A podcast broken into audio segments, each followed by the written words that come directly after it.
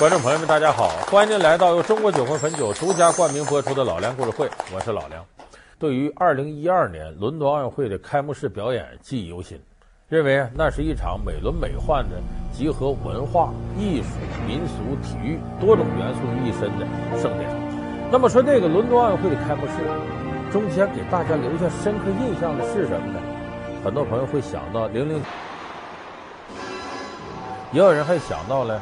哈利波特和伏地魔那段情节，还有的人想到了呢，这里边有这个英国著名的 Beatles 乐队的演唱，但是更多的人会想到其中最有趣的一幕，就是当英国的首席指挥家拉特尔在现场指挥，人民可能想起来了，这就是著名的憨豆先生在这个伦敦奥运会开幕式上的表现。学厨师拿高薪，山西新东方烹饪学校邀您精彩继续。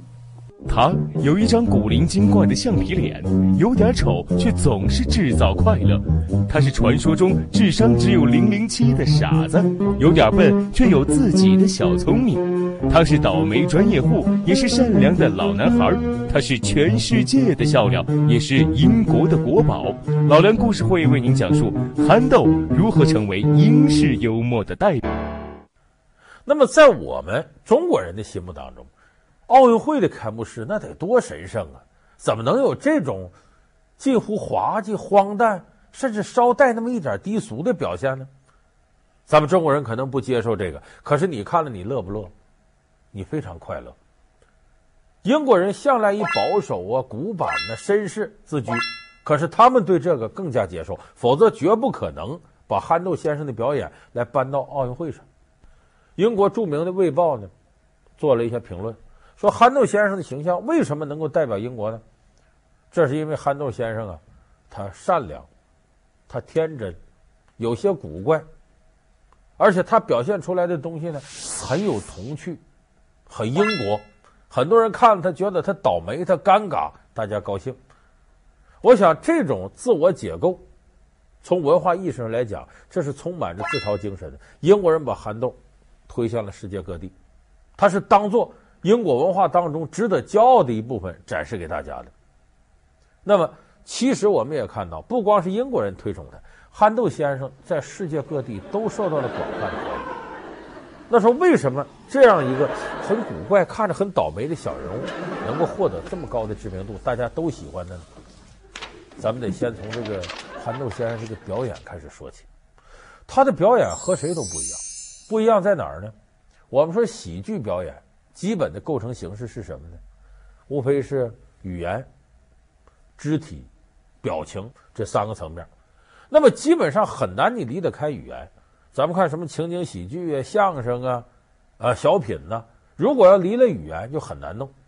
有的没有语言就靠肢体的，这是你比方说哑剧、默剧有这样的，但是做不到像憨豆这样的，能够从头你笑到尾那么长时间。那么憨豆跟别人不一样的就在于，他不用语言，他就是靠肢体和表情。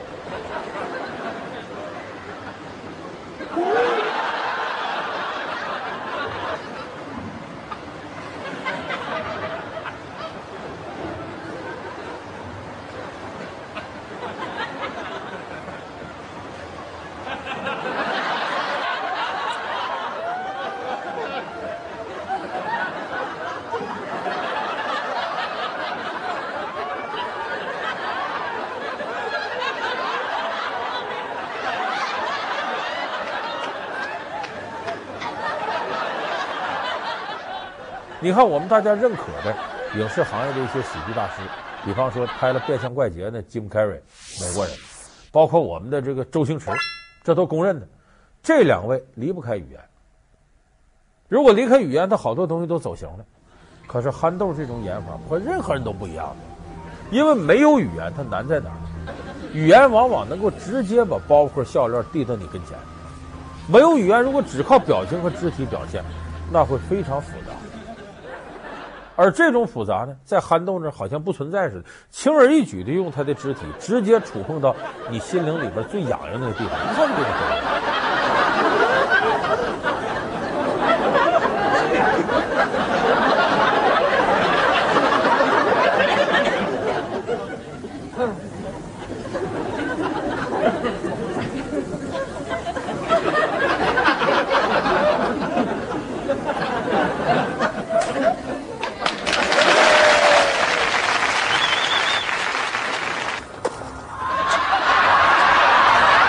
那么说他这种风格怎么形成呢？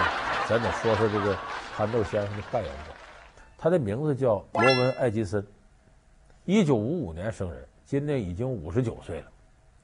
这个罗文·艾金森呢，从小啊就在同学堆里就不显眼，为啥？你看他那长相，金鱼眼、山凤耳朵，就看着就挺滑稽古怪的，同学也不大瞧得上他。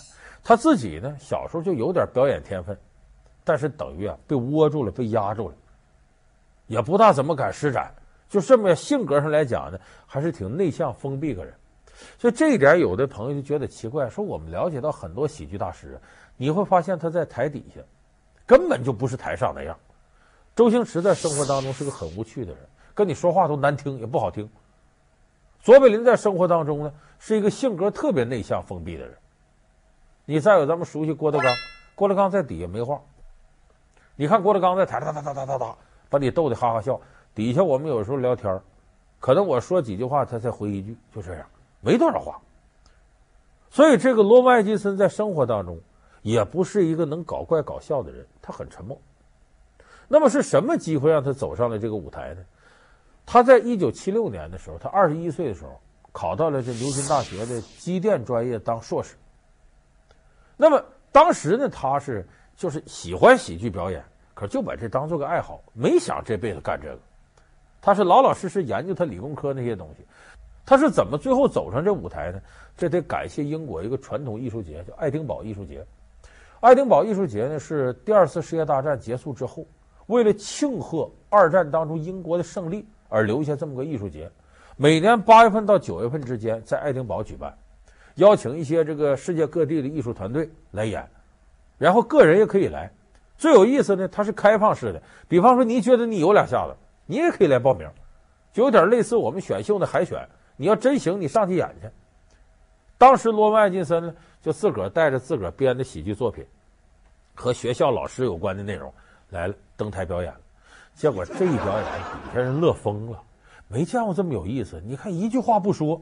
那表情那好玩，你看那眼睛那耳朵啊，那个动作，就是一下子击中了大家的笑点，底下人都笑得眼泪都出来了。哎，看演出的这个过程当中啊，有一些经纪人在里边活跃。为什么？他想在里头发现好苗子。这时候就有一个喜剧界鼎鼎大名的一个经纪人在底下看，哎呦，这孩子好啊！这个人才咱可不能错过。终于有一天，每一个为自己的婚宴买单的男人们会发现，进入婚姻之后，自己几乎没什么说话的权利了。所以这经纪人就把罗曼·艾金森拽过来了，我给你铺道，你干不干？罗曼·艾金森喜欢这个，行啊，就这么双方一拍即合，在他的帮助之下，这罗曼·艾金森走上了星光大道。拍了很多幽默的滑稽短片。到了八十年代初的时候，那罗文·艾金森在英国已经火的都不行了，都，人家把他称为什么呢？叫打翻了上帝喜剧罐头的天才，就是他把上帝的喜剧罐头给打翻了，大伙儿都看到了都乐。所以这个是憨豆先生走向成功的开始。老梁故事会为您讲述憨豆如何成为英式幽默的代表。老梁故事会是由中国酒魂汾酒独家冠名播出。有人说说他这种表现，他是靠什么征服了英国人，乃至征服了世界观众？因为我们知道这个喜剧啊，有的时候是地域性的。你比方说相声，北京天津爱听，到长江以南呢，听一回行，两回三回就费劲了。二人转在东北火，但是到了南方也费劲。相反，南方的滑稽呢？你看周立波的《海派清口》滑稽戏，到了北方不见得就那么灵。态度好一点，好不啦？你态度好一点，好不啦？你当我是什么？你把我狠狠什么狠啊？啊，你就真的是两千就是喜剧往往具有地域性，可是你看憨豆先生不是，全球各个地方他的影迷多的是，咱们中国人看他的东西也乐，也觉得好玩。那么憨豆身上到底有什么能够让我们服气的东西呢？他有几桩法宝。首先一个是古怪。怎么叫古怪？咱们看憨豆，无论是扮相还是行为，有的人说这不精神病吗？生活当中没这样人了，他特别古怪，有的表现。首先他的长相就古怪，憨豆的长相在生活当中你很少见能跟他长一样。谁要长他那一样，基本上我估计工作呀、什么婚姻的可能就都够呛了，独一无二的长相。他再古怪在哪？他的行为。你像有部影片叫《憨豆先生大灾难》，就说这憨豆啊，原来是个博物馆美术厅的打更的看门的，后来阴差阳错的，本来单位都要辞退他了，他被人家美国人认为是专家，把他请到美国参加油画展览当顾问。结果一下飞机呢，美国警察呀，一个个站着溜直儿，手上都摁着枪，他学人家，把手伸到西装里边拿枪动作。那美国警察多紧张，一看干嘛？嘁哩咔嚓给他摁这儿了。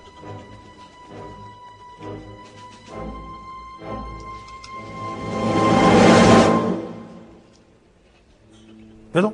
你怎么回事？把枪掏出来！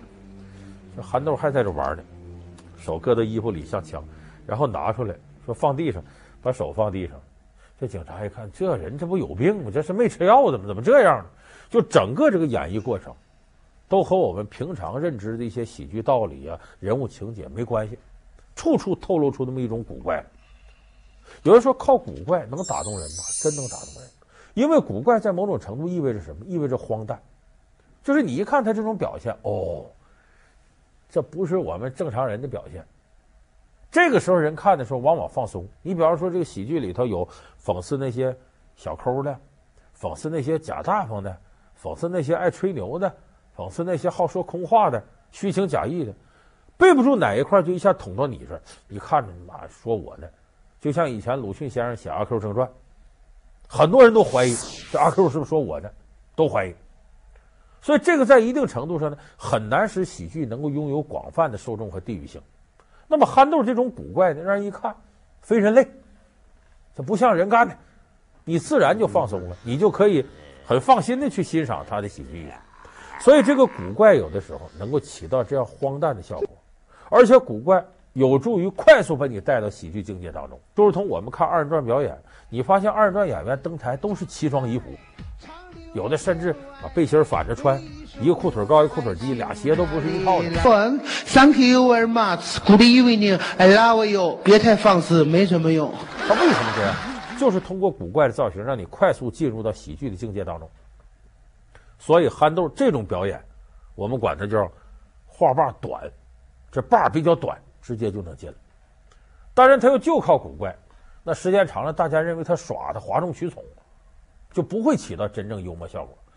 所以憨豆先生还有第二个杀手锏，就是从倒霉到自嘲。怎么解释呢？咱有时候看戏呀、为啥有的人爱看悲剧？他琢磨呀，我活的就挺惨，我就是个屌丝。一看这剧里人，哎呦，比我还倒霉的，他反而开心了。所以咱人都有看热闹心理，看人倒霉自个儿高兴。憨豆先生展示的就是什么？既倒霉又尴尬，这人总遇到各种各种糗事儿啊，比较囧的事情。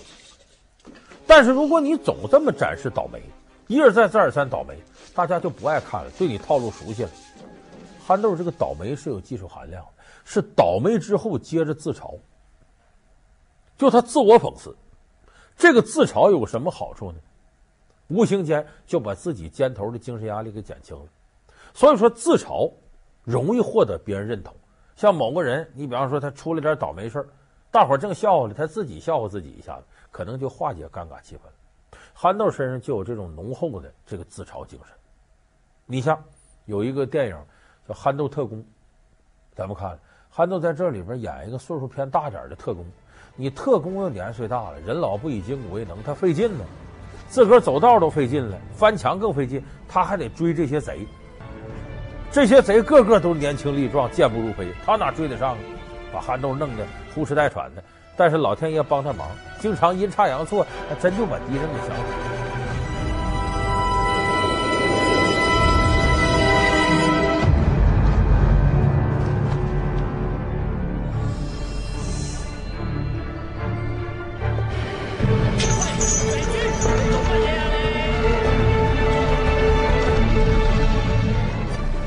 所以憨豆在里边有句话吗？我已经不再年轻了，但是岁月教会了我智慧。其实这不就是一种自嘲吗？意思我不行了，但我运气好。这对于有一定阅历的人来说，他喜欢看这个，因为谁都知道人不是十全十美的，你很难做到完美。那么当你有缺点的时候，掩饰不住，你就别端着了，自我解嘲吧。所以有那句话说的很好：只有不自信的人才要刻意造出完美的形象。你在生活当中，你比方说哪一个人，哎，一个劲儿给你展示他完美，又怎么帅，又怎么做事他大方啊，如何如何，他保准有致命缺点，他在掩饰的。等活到一定年岁了，不需要掩饰了，装也没用了，他自然人生的观点就豁达起来了。所以憨豆身上这种自嘲品质是非常合英国人口味的。你看英国人保守说绅士话，英国人很有自嘲精神，而且那种调侃呢，是我们无法想象的。包括对自己政府和官员的调侃，要这事搁到中国，很多人就得批评你不爱国。但在英国不是，英国在八十年代的时候呢，有一个电视栏目叫“哎，首相”，就叫这么名，说的什么呢？就是调侃英国政府这些官员的如何无能啊，如何愚蠢。结果一到这个电视栏目播出的时候呢，英国下院这些议员空了，都不在单位待着了，干嘛？都回家看这个去，都觉得这好玩。甚至他调侃到当时的首相铁娘子撒切尔夫人，撒切尔夫人一点不在乎，甚至还跑到电视剧里客串一把，我自己演我一把。所以我说这种自嘲精神，打中了英国人的脉门，也打中了世界好多国家人的脉门。所以憨豆这个第二个法宝是从倒霉到自嘲，他的第三个法宝，这个可以说是他真正名扬四海的原因。因为你无论是古怪还是自嘲，有的人接受，也有人不接受，可是每个人。心里头都有天真和童趣，憨豆就是一个非常天真有童趣的人。你看他的表演里边有很多这样场景，挺大人跟小孩抢书看，跟自己女朋友恶作剧，在大街上看着要饭的人，他挺可怜。可是我怎么帮他？我没带钱呢，得我自个儿也要饭，我也卖艺，然后我要了再给他。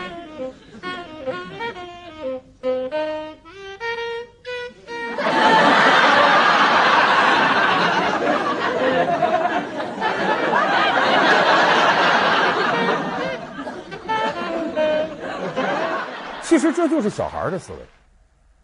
再说，二零一一年的时候呢，《憨豆特工》第二部播完了以后呢，罗文·艾金森说：“我今后再不演憨豆了。”他说：“为啥？”他说：“我五十多了，那时候他五十七嘛，我已经五十七岁了。”憨豆是个什么人呢？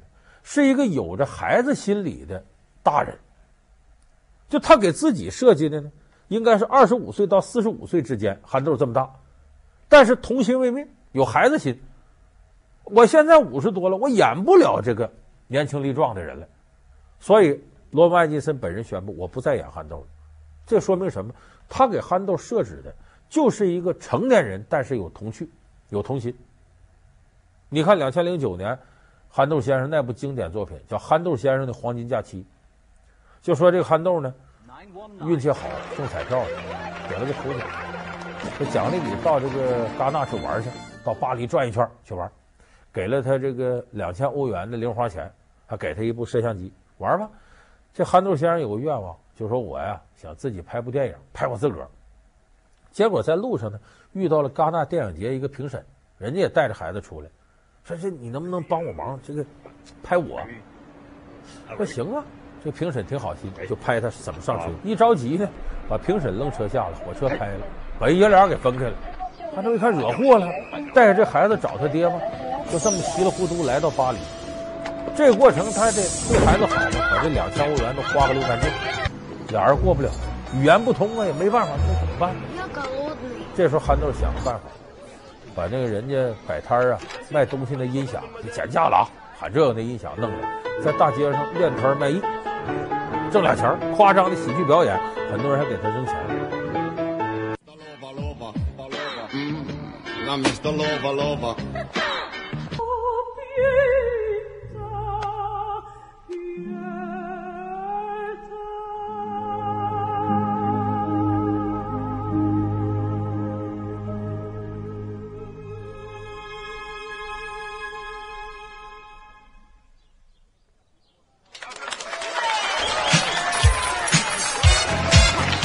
靠这个养活这孩子，最后把这孩子送到他父亲。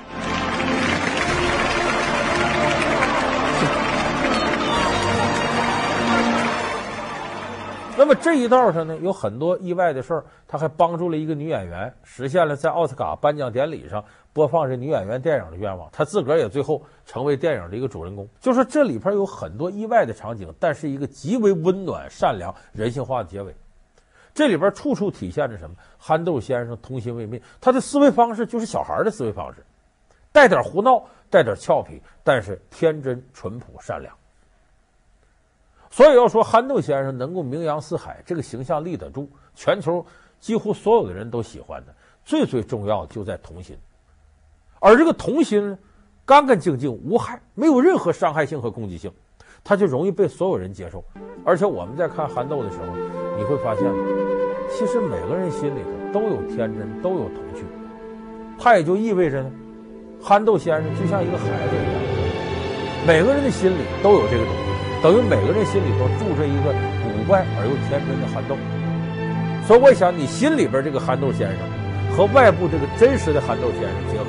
可能是每个人愿意看喜剧片一个最最重要的原因，所以我们说从这角度看，罗文·艾金森宣布今后不演憨豆，这其实是我们每一个成年人的损失。因为我们在看他的片子里头，我们也想到，如果自己现在这种状态能拥有如此多的童趣，我们的生活该变得多美好。他们曾是驰骋赛场的足坛巨星，却难逃卸下光环的惨烈一瞬。他们之中，谁能开辟新的疆土？又有谁会黯然离场，难续辉煌？球王贝利为何被封为乌鸦嘴？马拉多纳又为何连受重创？齐达内为何甘居臣子？贝克汉姆又为何会有无限风光？老梁故事会为您揭秘足球巨星退役后的人生轨迹。感谢您收看这期老梁故事会。老梁故事会是由中国酒魂汾酒独家冠名播出。我们下期节目再见。